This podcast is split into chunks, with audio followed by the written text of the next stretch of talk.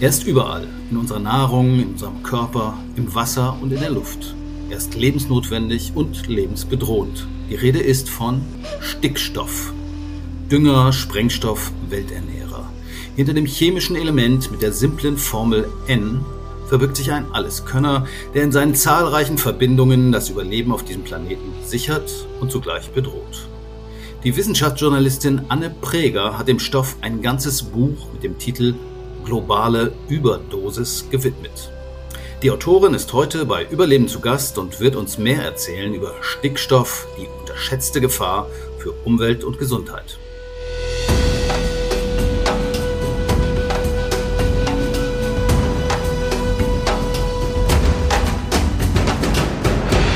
Hallo Anne Präger, vielen Dank, dass Sie sich Zeit genommen haben und uns heute ein wenig Nachhilfe in Sachen Chemie geben werden.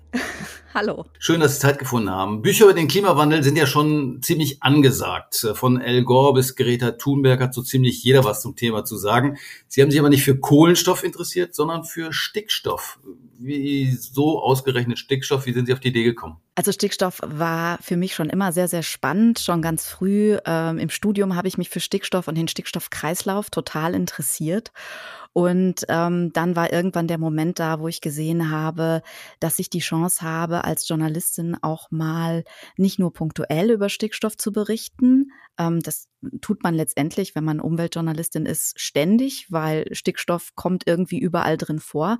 Es tarnt sich nur ziemlich gut. Aber ich hatte dann eben die Möglichkeit, einerseits bei einem Podcast und dann eben jetzt bei dem Sachbuch mal die ganze Geschichte von Stickstoff zu erzählen, weil die nämlich auch wirklich hochspannend ist, wenn man sich mal klar macht, dass Stickstoff eigentlich über Milliarden Jahre in der Erdgeschichte immer ein hochbegehrtes, rares Gut war. Also alle Lebewesen brauchen Stickstoff zum Überleben und äh, haben sich auch evolutiv extrem viel einfallen lassen, um da dran zu kommen. Also ein Beispiel, was ich besonders faszinierend finde, sind die sogenannten fleischfressenden Pflanzen, also Sonnentau und Co., die ähm, an mageren Standorten leben, wie zum Beispiel dem ähm, sehr, sehr kargen Hochmoor.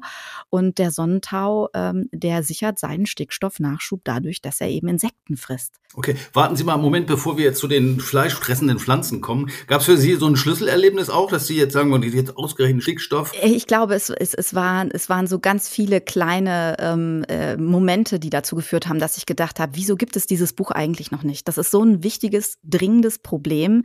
Und wieso hat das noch nie jemand allgemeinverständlich, selbst für Chemiemuffel, aufgeschrieben, dass man versteht, wie das alles miteinander zusammenhängt und wie faszinierend das eigentlich ist. Der Titel heißt ja Überdosis. Also äh, da denkt man ja irgendwie so ein bisschen an Vergiftung oder an Drogen. Und äh, irgendwie ist ja auch die Quintessenz des Buches, dass wir alle so ein bisschen Stickstoff-Junkies geworden sind, was eigentlich ja seltener Stoff war. Stickstoff war selten, haben Sie vorhin schon gesagt. Äh, genau. Woran lag's?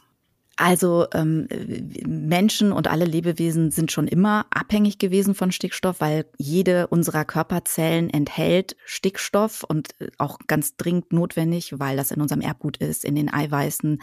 Alle Prozesse in unseren Körpern laufen nur ab mithilfe von Proteinen, die sind eiweißhaltig und das ist Stickstoff. Ähm, aber wenn man sich eben mal die Weltbevölkerung anguckt, dann konnte die letztendlich im Grunde nur deswegen so groß werden, weil es am Anfang des 20. Jahrhunderts ja, wenn man so will, einen Gamechanger gegeben hat. Mhm. Da hat es eine Erfindung gegeben, die ähm, letztendlich eine Entwicklung eingeleitet hat, die es so in der Weltgeschichte, in der Erdgeschichte noch nie gegeben hat, nämlich aus dieser Mangelware Stickstoff, also biologisch verfügbarer Stickstoff, den Lebewesen nutzen können für sich und für ihren Körper und ihre biologischen Prozesse, ist auf einmal eben ein Stoff geworden, der überall im Überfluss oder fast überall im Überfluss zur Verfügung steht. Und mhm. wenn man das an einer bestimmten Erfindung festmachen will, dann ist es eine Erfindung, die aus Deutschland kommt, aus Karlsruhe, und zwar entwickelt von dem Chemiker Fritz Haber. Und später dann eben im industriellen Maßstab umgesetzt von Karl Bosch. Das sogenannte Haber-Bosch-Verfahren hat man vielleicht schon dunkel mal was von gehört. Hat man mal vielleicht und, von gehört, ist quasi ja. letztendlich die Entdeckung des Kunstdüngers, wenn man es vereinfacht sagen kann. Kann man sagen, davor, genau, die drei genau. Milliarden. Jahre vorher, äh, konnte man das nicht, äh, da konnten es nur ein paar Pflanzen. Klee, habe ich gelesen, haben sie geschrieben, die aus der Lage sind, den Stickstoff aus der Luft rauszuziehen, weil das wusste ich zum Beispiel auch nicht, dass 80 Prozent der Luft Stickstoff sind. Genau, knapp 80 Prozent unserer Luft äh, bestehen aus Stickstoff, aber diesen Stickstoff meine ich zum Beispiel nicht, wenn ich von Überdosis rede, weil der Luftstickstoff ist erstmal für Lebewesen, es sei denn, sie haben so eine Superkraft und können den nutzen, aber erstmal ist dieser Luftstickstoff für Lebewesen nicht nutzbar. Die einzigen, die das können, sind bestimmte Arten von Mikroben, und der Klee zum Beispiel hat Mitbewohner, Mikroben-Mitbewohner mhm. an den Wurzeln, die eben Luftstickstoff binden können. Ähm, das hatten sich Menschen im Laufe der ähm, Geschichte auch ähm, angefangen zunutze zu machen. Aber, aber Bosch war da nochmal eine ganz neue Liga von mhm. Entwicklung, weil es da nämlich dann möglich geworden ist, in industriellem Maßstab Stickstoff aus der Luft, den man vorher nicht nutzen konnte, der zwar die ganze Zeit da war und da ist, aber eben nicht nutzbar war, auf einmal nutzbar zu machen, in eine andere chemische Form zu überführen, wo man, man damit ziemlich viele verschiedene Dinge machen kann. Also mhm. man macht dann aus Luftstickstoff Ammoniak und diesen, dieser Ammoniak ist letztendlich die Grundlage für eben Düngerherstellung, aber eben auch für Sprengstoffherstellung oder andere Chemikalien. Haber Bosch, die haben quasi also den Stickstoff, der eigentlich ziemlich langweilig ist, wenn er in der Luft ist. Da ist er sehr stark gebunden. Das heißt, da passiert nicht viel. Man atmet genau. den ein und dann atmet man ihn wieder aus und der Stickstoff ist hinterher so, wie er vorher war. Aber genau. Bosch haben das Ding aufgeknackt und dann wird's spannend. Äh, das heißt, dieses genau. Stickstoff eigentlich langweilig, aber der verbindet sich dann eben mit anderen Elementen äh, zu unter anderem äh, Ammoniak. Ammoniak genau. stinkt so ein bisschen, kennt der eine oder die andere. Ähm, auch als Riechsalz, ist es richtig? Genau, Genau, also Ammoniak, äh, Ammoniak ist das, was, was Riechsalz wirksam macht. Also da ist Ammoniak mit drin. Mhm. Und Ammoniak war der Stoff der Begierde damals äh, für Kunstdünger, aber das Ammoniak selbst ist noch kein Dünger, oder? Äh, es ist erstmal ein Gas, aber es wird dann ähm, chemisch eben in ein Salz umgewandelt und ähm, man muss dann gucken, welche Art von Dünger, Salz man haben möchte, ob man da ein Ammoniumsalz haben möchte oder ob man da ein Nitratsalz haben möchte. Aber da haben sich dann Chemiker auch während des Ersten Weltkriegs einiges einfallen lassen, ähm, um da äh, eben Stickstoff in der Salzform herzustellen, wie man es gebraucht hat. Also der Erste Weltkrieg hat sich nach Einschätzung von Fachleuten um Jahre verlängert, weil durch Haber-Bosch der Nachschub mit Munition ähm, gegeben war. Also auch da wieder Stickstoff-Nachschub ähm, in der richtigen Form war äh, in der Geschichte immer wieder ein extremer Machtfaktor, mhm. was wir ja letztendlich heutzutage mit äh, dem Krieg in der Ukraine und den Folgen, die das für die Weltwirtschaft hat, mit der Frage nach Nachschub mit Getreide, Versorgung mit Dünger, die ja auch in der Ukraine und in Russland hergestellt werden, aber eben auch Nachschub von Erdgas, was heutzutage nämlich ähm, der Rohstoff ist, den man fast ausschließlich nutzt, um die Luft anzuzapfen mhm. und aus Erdgas und Luftstickstoff dann eben wieder Ammoniak zu machen. Also dieses Haber-Bosch-Verfahren ist nicht nur ein historisches Verfahren, sondern das ist eben auch heute noch das entscheidende Verfahren, wie sämtlicher Kunstdünger, aber eben auch sämtliche Rohstoffe, die man zur Sprengstoff- und Munitionsherstellung mhm. braucht, wie das alles hergestellt wird. Und das führt eben dazu, dass wir Menschen wirklich sehr spürbar und messbar in den Stickstoffkreislauf, den wir auf der Erde haben, eingegriffen haben. Also heute ist inzwischen doppelt so viel Stickstoff in biologisch verfügbarer Form ähm, im Umlauf, wie das vor dem Haber-Bosch-Verfahren und vor der industriellen Revolution der Fall gewesen ist. Nach dem Ersten Weltkrieg haben natürlich alle versucht, ähm, Haber-Bosch oder ähnliche Verfahren der Ammoniakherstellung ähm, an den Start zu bringen, weil alle gesehen haben, welchen Effekt das im Ersten Weltkrieg gehabt hat und wie hilfreich das ist, wenn man das kann, die Luft anzapfen. Und äh, das hat eben dann die Entwicklung möglich gemacht, die wir im 20. Jahrhundert gesehen haben, dass eben immer mehr Stickstoff zur Verfügung gestanden hat. Und das ist letztendlich ja auch zunächst erstmal eine tolle Lösung für ein Problem gewesen, nämlich das Problem, wie ernähre ich eine ständig weiter wachsende Weltbevölkerung? Hm, ja, das haben Sie in Ihrem Buch ganz schön beschrieben. Damals lebten, glaube ich, 1,6 Milliarden Menschen auf dem Planeten. Inzwischen sind es 8 Milliarden und die Hälfte davon äh, ist mindestens bei der Ernährung angewiesen auf Stickstoffdünger. Korrekt? Genau, das war eine Zahl, als ich die äh, vor ein paar Jahren gelesen habe, habe ich gedacht, wow, Darüber habe ich noch nie nachgedacht. Also, dass quasi, wenn man das mal auf seinen eigenen Körper bezieht, rein statistisch betrachtet, die Hälfte aller Stickstoffatome im eigenen Körper mal in einer industriellen Haber-Bosch-Anlage ähm, ähm, hergestellt oder aus der Luft geholt worden sind. Ähm, das finde ich schon eine krasse Vorstellung, ja. Äh, interessant ist es, kann man sich das eigentlich so vorstellen wie bei, bei CO2 oder bei Kohlenstoff redet man ja auch von Kohlenstoffsenken. Bei den mhm. Stickstoffsenken sind die Menschen die Senke? Ich glaube, dass einem dieser Begriff Senke bei Stickstoff nicht wirklich weiterhilft. Beim Stickstoff, da ist es nicht so sinnvoll, danach zu gucken, wie schaffe ich eigentlich Senken, sondern wenn man was gegen das zu viel Stickstoff am falschen Ort in der falschen Form tun will, dann muss man letztendlich die Stickstoffflüsse besser steuern. Also man muss ähm, die Kreisläufe wieder besser schließen. Und die großen Kreisläufe, über die wir da immer wieder letztendlich reden, die wichtigen sind die Kreisläufe zum einen zwischen Feld und Stall. Also wir haben in der modernen Landwirtschaft ja an vielen Stellen die Herausforderung, dass äh, landwirtschaftliche Betriebe sich entweder auf Pflanzenbau und auf Felder spezialisieren oder auf Tierhaltung und dass äh, dann der Anfall von Gülle und Co ähm, wo eben auch Stickstoff drin ist, was dann eben auch zu Problemen führt, wie Nitrat, das ins Grundwasser sickert, oder Ammoniak, das ausgast äh, in die Umgebung, dass das nicht gut genug genutzt werden kann, um damit Pflanzen auf Feldern zu düngen oder dass es teilweise einfach an falschen Orten anfällt und dann die Transportwege zu weit werden, um die Gülle an einem anderen Ort zu nutzen wo es als Dünger durchaus sinnvoll einsetzbar wäre. Und der andere große Kreislauf, der nicht mehr geschlossen ist in unserer modernen Welt, ähm, das ist der Kreislauf zwischen Feld und Teller. Und da kommt es letztendlich nicht nur auf das Haber-Bosch-Verfahren an, was uns erlaubt hat, eben viel mehr Dünger zu nutzen, sondern letztendlich ganz profan auf die Toilette mit Wasserspülung, weil wir es uns erlauben, ähm, unser Lebensmittel, wir essen die, dann gehen wir aufs Klo und dann spülen wir den Stickstoff, den wir ausscheiden, einfach das Klo runter und der landet in der Kläranlage und im Gewässer. Kläranlagen schaffen es ungefähr in Deutschland zumindest 80 Prozent des Stickstoffs, der da im Abwasser, in unseren Fäkalien, in unserem Urin drin sind, wieder rauszuholen aus dem Umlauf und wieder in Luftstickstoff umzuwandeln. Und als Luftstickstoff macht er keine Probleme mehr äh, für die Umwelt. Ähm, das ist also eigentlich was Positives.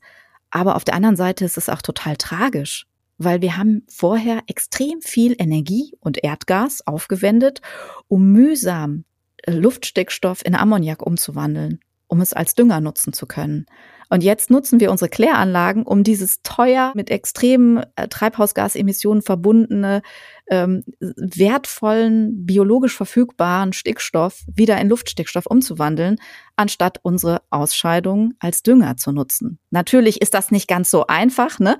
Aber eigentlich müssten wir, müssten wir Wege finden, wie wir unseren Kreislauf zwischen unserem Teller und den Feldern wieder besser schließen. Und das ist wirklich der größte Hebel, weil wenn man sich das mal anguckt, von dem Dünger und der Gülle, die auf Felder aufgebracht werden, was schätzen Sie, wie viel Prozent vom Dünger landen in der Pflanze, also da, wo der, wo der Dünger hin soll?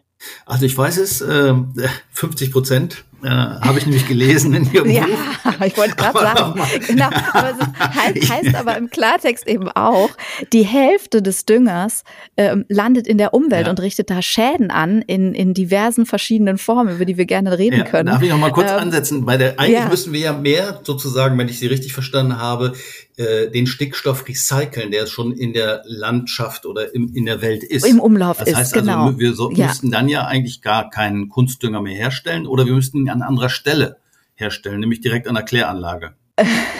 Also genau, also es wäre total sinnvoll, äh, bei Kläranlagen nicht nur zu schauen, wie können wir da Phosphor recyceln. Das ist ein Thema, was in den letzten Jahren schon extrem ähm, betrieben wird, dass darüber nachgedacht wird, wie kann man Phosphor aus unseren Ausscheidungen rausholen. Aber letztendlich ähm, sollten wir auch darüber nachdenken, wie wir es schaffen, den Stickstoff aus unseren Ausscheidungen auf die so eine Art und Weise rauszuholen, dass wir da eben keine Probleme mit ähm, äh, Schadstoffen oder Arzneimittelresten oder sonstigen Problemen haben, die, die vor denen man vielleicht steht, wenn man Klärschlamm ähm, versucht als Düngung, Düngermittel zu verwenden. Genau. Nochmal eine andere ja. Frage. Sie haben vorhin gesagt, wir haben jetzt ungefähr doppelt so viel Stickstoff in der Atmosphäre oder auf der Welt ähm, wie vor der Erfindung des Kunstdüngers. Wie werden wir den Stickstoff wieder los oder müssen wir den überhaupt wieder loswerden? Es gibt verschiedene Prozesse, sowohl in Kläranlagen ähm, als auch in der Natur, in denen äh, vor allem Mikroben dafür sorgen, dass aus Stickstoffverbindungen, die Schäden anrichten können, wie eben Nitrat oder Ammoniak oder Ammonium oder Nitrit oder Stickoxide, dass daraus wieder Luftstickstoff wird. Diese Prozesse laufen auch die ganze Zeit. Ähm, wir sollten uns aber nicht auf die verlassen, weil einer der Hauptprozesse dabei ist die sogenannte Denitrifikation muss man noch nicht gehört haben, aber so heißt die halt. Ähm, und bei dieser Denitrifikation entsteht eben aus, ähm, äh, mal grob gesagt, biologisch verfügbaren Formen von Stickstoff am Ende wieder Luftstickstoff.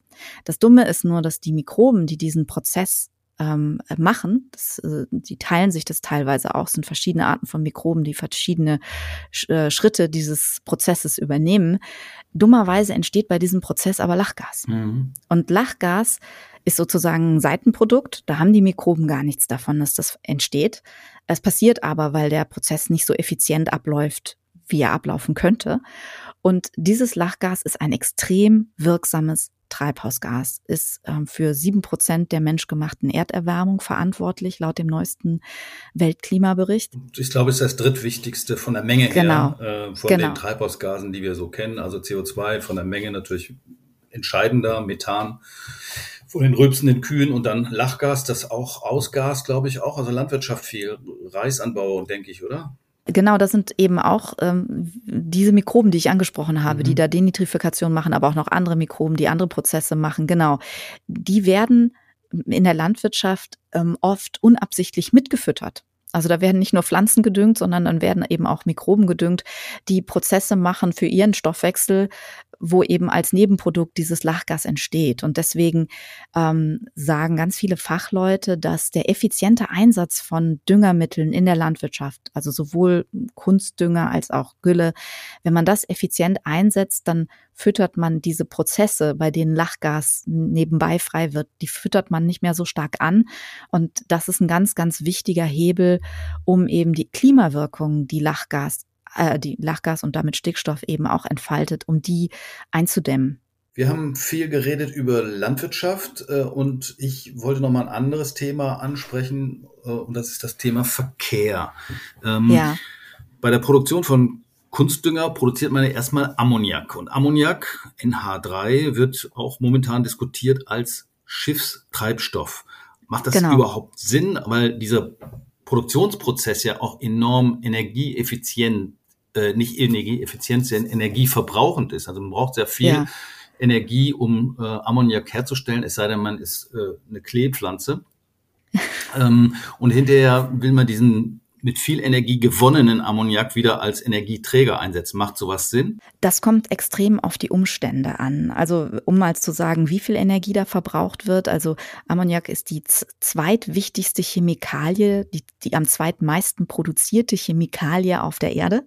Und zwei Prozent des weltweiten Endenergieverbrauchs wird genutzt, um im Moment aus Luftstickstoff Ammoniak zu machen. Das ist auch eine Zahl, die ich wirklich faszinierend finde und ich glaube, was kaum jemand auf dem Schirm hat. Und diese, diese, diese Energie, die da verbraucht wird, die kommt im Moment noch fast ausschließlich aus fossilen Energieträgern, vor allem aus Erdgas.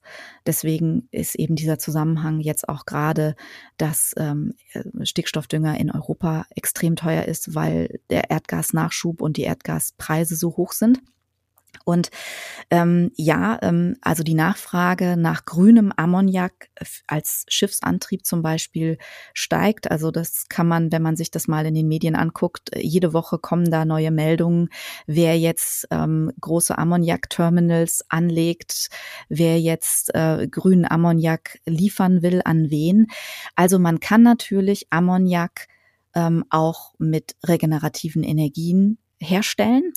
Und äh, dann kann das auch in der Tat eine grüne Alternative sein für ähm, für eben sowas wie den Schiffsverkehr, wo man ja weiterhin auch auf äh, irgendeine Art von Treibstoff in Zukunft angewiesen sein wird. Das heißt also, also ähnlich wie beim Wasserstoff auch, das kann Sinn machen, aber äh, dann muss man eben regenerative Energien einsetzen, um den Ammoniak zu produzieren oder den Wasserstoff und Genau, es gibt aber auch da wieder, ähm, also es gibt im Vergleich zum Wasserstoff, es macht Ammoniak nach Aussagen vieler Experten viel mehr Sinn, weil man Ammoniak im Vergleich zu Wasserstoff viel besser speichern kann ähm, weil die Infrastruktur, dadurch, dass Ammoniak so eine wichtige Chemikalie weltweit sowieso schon ist, ist die ganze Infrastruktur weltweit für Ammoniak schon vorhanden.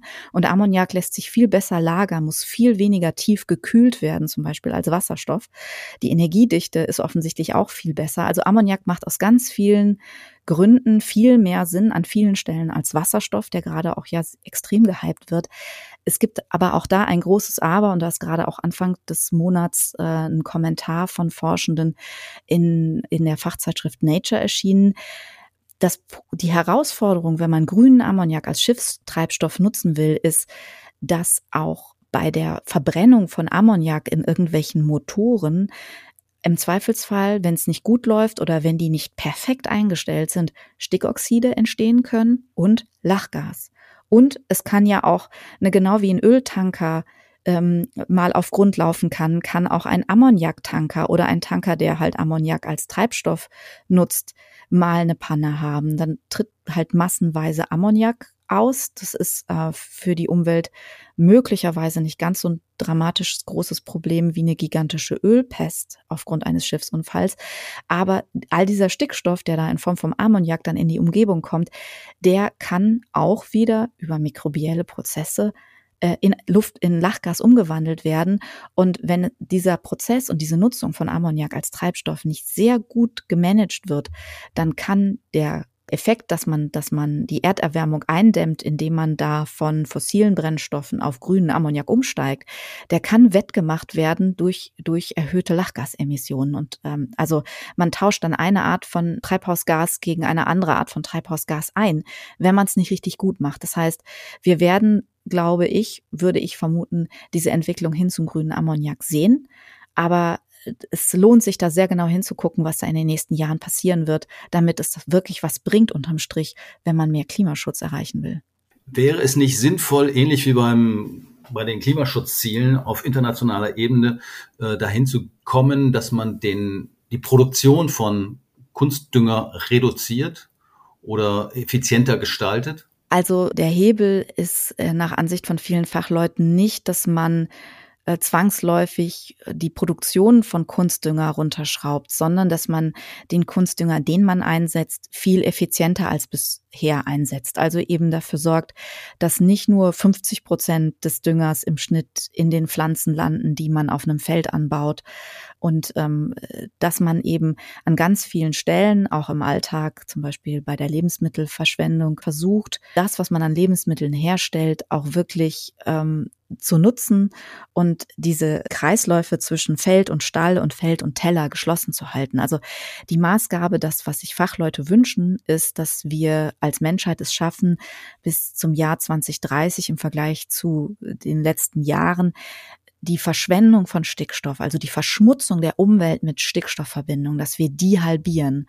Und da ist der äh, größte Ansatzpunkt nicht unbedingt die Produktion von Kunstdünger runterzuschrauben, sondern es ist die Frage, wie wir Stickstoffverbindungen einsetzen. Und es ist natürlich auch die Frage, wir hatten kurz vorhin äh, angefangen über Verkehr zu reden. Es ist auch die Frage, wie stellen wir Mobilität sicher, ohne dass weiter so viele Stickoxide in Umlauf kommen, mhm. was eben zu dieser Überdosis auch noch noch beiträgt, die wir in Sachen Stickstoff auf der Erde sehen. Also wir haben, ich habe vorhin mal auf der Seite vom Umweltbundesamt geguckt, was die so zum Thema Stickstoff sagen. Da sagen sie eben auch, 50 Prozent ist auf die Landwirtschaft zurückzuführen. Die anderen 50 Prozent teilen sich auf auf Verkehr, Industrie und Haushalte. Wie kommt der Stickstoff in den Auspuff oder in den Motor? Wie ist da der Zusammenhang? Also bei ähm, Verbrennungsmotoren, äh, also die mit, mit Diesel oder vielleicht auch mit Benzin arbeiten, ist es so, dass die Prozesse im Motor, die Verbrennungsprozesse so heiß sind, dass dabei eben auch Luftstickstoff gebunden wird. Das heißt, die Stickoxide, die da aus dem Auspuff kommen, sind weitgehend letztendlich Luftstickstoff, der innerhalb des Verbrennungsprozesses entstanden ist. Und entweder entfernen den diese Stickoxide dann noch Katalysatoren oder es kommt eben äh, als Stickoxide ähm, aus dem Auspuff raus und kann dann eben Probleme ein, anrichten. Und diese Probleme sind wirklich vielfältig. Da hat letztes Jahr erst die Weltgesundheitsorganisation ähm, gesagt, dass äh, die äh, Grenzwerte für Stickoxide in der Luft ähm, aus gesundheitlichen Gründen an vielen Orten, auch in der EU, eigentlich noch viel zu hoch angesetzt sind. Also die Weltgesundheitsorganisation empfiehlt, dass in äh, der Luft eigentlich unter 10 Mikrogramm Stickoxide äh, pro äh, Kubikmeter sein sollten. Und der Grenzwert, den wir im Moment in der EU haben, ist noch viermal so hoch. Ähm, das heißt, äh, die WHO, die Weltgesundheitsorganisation, geht davon aus, dass 99 Prozent der Menschen auf dem Planeten an ihrem Wohnort Luft einatmen, die ungesund ist. Und das hängt vor allem an den Stickoxiden, nicht nur, aber man muss eben wissen, dass Stickoxide ähm, vor allem auch in Kombination mit Ammoniak, was eben zum weiten Teilen aus der Landwirtschaft kommt, aber nicht nur, ähm, auch noch die Bildung von Feinstaub begünstigen können. Und zwar vor allem von besonders feinem Feinstaub, der auch noch relativ tief in die Lungen reingehen kann, der noch bis in die Blutbahn gehen kann. Und ähm, gleichzeitig können Stickoxide auch die Bildung von Ozon bodennah ähm, begünstigen, wo wir ja auch wissen, dass zu viel Ozon in der Stadtluft ungesund sind, wenn wir da immer wieder ähm, zu hohen Belastungen ausgesetzt sind. Also diese Kombination ist für die Gesundheit echt ein Problem und ähm, da wird sich zeigen, ob das in nächster Zeit in Deutschland, in Europa äh, noch stärker angegangen wird. Und das Problem ist eben auch, dass diese Stickoxide und das Ammoniak in der Luft ähm, und dieser Feinstaub, dass der irgendwann auch wieder runterkommt. Der bleibt ja nicht ewig in der Luft, sondern diese ähm, Verbindungen kommen dann über Wind und über Regen und über Staub, landen die halt überall in der Umwelt, in ganz vielen Naturschutzgebieten, in ganz vielen Wäldern. Und da wirken sie dann, wenn sie runterkommen, in der Tat als Dünger. Und das ähm, hat nochmal ganz andere Auswirkungen auf äh, die Artenvielfalt zum Beispiel. Genau, das ist sicherlich auch nochmal ein Aspekt, den wir noch nicht angesprochen haben, weil Düngen hört sich eigentlich immer ganz positiv ein, aber es düngt eben nicht immer die richtigen und gerade spezialisierte Arten haben dann ein Problem damit. Das merkt man zum Beispiel bei mir am Gartenzaun, da gehen immer die Party-Leute vorbei und die pinkeln nachts immer dagegen und da wachsen eigentlich nur noch Brennnesseln. Ähm, und die etwas, etwas genügsameren Pflanzen haben dann keine Chance mehr. Das ist im großen Stil äh, das, was auch passiert, wenn wir in, in, im großen Stil passiert das auch in anderen Orten, ähm, wenn eben zu viel Stickstoff eingetragen wird. Genau. Und das ist, glaube ich, was, was vielen Menschen auch nicht so richtig bewusst ist, wie groß eigentlich diese flächendeckende Düngung aus der Luft in ganz vielen Regionen der Welt ist. Also wenn man durch den Wald geht und da stehen jede Menge Brennnesseln und zwar jetzt nicht nur am, direkt am Wegesrand, wo dann eben die Partygänger oder die vierbeinigen Partygänger ihr Beinchen heben, sondern eben auch weiter tiefer drin im Wald, dann ist das eben schon ein ganz klares Zeichen dieser Überdüngung aus der Luft. Und ähm, auch Brombeergestrüppe soweit das Auge reicht, sind so ein Zeichen von so einer flächendeckenden Überdüngung der Wälder. Also da kriegen Wälder mehr Stickstoff ab, als sie als Lebensraum vertragen. Und ähm, das hat, dazu gibt es auch schon Forschung, dass das wirklich die Artenvielfalt in Wäldern reduziert, weil eben überall nur noch die gleichen konkurrenzstarken, schnell Stickstoff verwertenden Pflanzen, denen geht's dann gut. Aber genügsame Pflanzen, die eben mit sehr wenig Stickstoff und mit mageren Bedingungen zurechtkommen, die werden halt verdrängt. Und da hilft es dann auch gar nicht, dass man zum Beispiel Naturschutzgebiete ausweist. Da steht halt nur ein Schild, wo Naturschutzgebiet draufsteht, aber de facto kommt die ganze Zeit aus der Luft zu viel Stickstoff in diesen Lebensraum reingeweht, dann reicht leider das Schild Naturschutzgebiet nicht aus. Stickstoff, die unterschätzte Gefahr für Umwelt und Gesundheit. Jetzt haben wir neben der Klimakrise auch noch eine Stickstoffkrise. Äh, wie schätzen Sie es ein? Ist das nicht vielleicht sogar noch dramatischer? Ich finde das immer ganz schwer miteinander zu vergleichen, aber letztendlich hängen alle diese Krisen ja zusammen. Also ähm, ich habe das angedeutet, äh, zu viel Stickstoff in der Natur führt an ganz vielen Stellen dazu, dass Arten an, an den Rand des Aussterbens geraten. Und ähm, in dem Moment, wo wir es schaffen, mit Stickstoff besser umzugehen und das effizienter zu nutzen, tragen wir auch dazu bei, dass die Biodiversitätskrise dass wir uns da ein bisschen Luft verschaffen und eine Chance haben, Arten noch zu erhalten. Und auch beim Klima ist es ja so, dass es da Zusammenhänge gibt. Aber das sind ganz viele Chancen. Und das Tolle ist letztendlich, wenn man mal auf die individuelle Ebene schaut. Also wenn man fragt, was kann ich denn tun, damit weniger Stickstoff in der Umwelt Schaden anrichtet in irgendeiner Form, dann äh, kommen, kommen den meisten Menschen die Antworten, die ich da gebe, sehr vertraut vor. Der wichtigste Hebel ist nämlich eben die eigene Ernährung. Also sprich, möglichst wenig tierische Produkte zu essen. Ähm, das hilft in dreifacher Hinsicht. Das wissen wir schon, dass das äh, hilft, den Klimawandel abzubremsen. Äh, man hat sicherlich als WWF-Podcast-Hörer auch schon mal gehört, dass das hilft, beispielsweise Regenwälder zu erhalten und Biodiversität zu erhalten. Ähm, und es hilft eben auch, um Stickstoff einzudämmen. Also wir haben hier eine, eine Lösungsmöglichkeit, die in Bezug auf ganz viele Krisen hilft. Und das Gleiche gilt letztendlich auch bei der Mobilität. Also wenn wir wegkommen von Verbrennermotoren und mehr Bus und Bahn nutzen und mehr Fahrrad, dann hilft das eben dreifach. Wir verringern die Luftverschmutzung, wir verringern das Klimaproblem und wir verringern eben auch das Stickstoffproblem. Gut, schönes Schlusswort. Äh, es bleibt einiges zu tun. Stickstoff ist sicherlich eine Art Wunderdroge, aber sie hat auch viele Nebenwirkungen. Und mit diesen Nebenwirkungen müssen wir lernen, umzugehen und sie auch entsprechend zu bekämpfen. Und wie sie so oft, müssen wir unser Leben dann doch letztendlich nachhaltiger gestalten. Und da fangen wir zum Beispiel gleich bei unserer Ernährung an. Das war unser Überleben-Podcast, diesmal zum Thema Stickstoff mit der Wissenschaftsjournalistin Anne Preger. Vielen Dank fürs Zuhören und vielen Dank für die interessanten Einblicke in den Stickstoffkreislauf unseres Planeten. Gerne.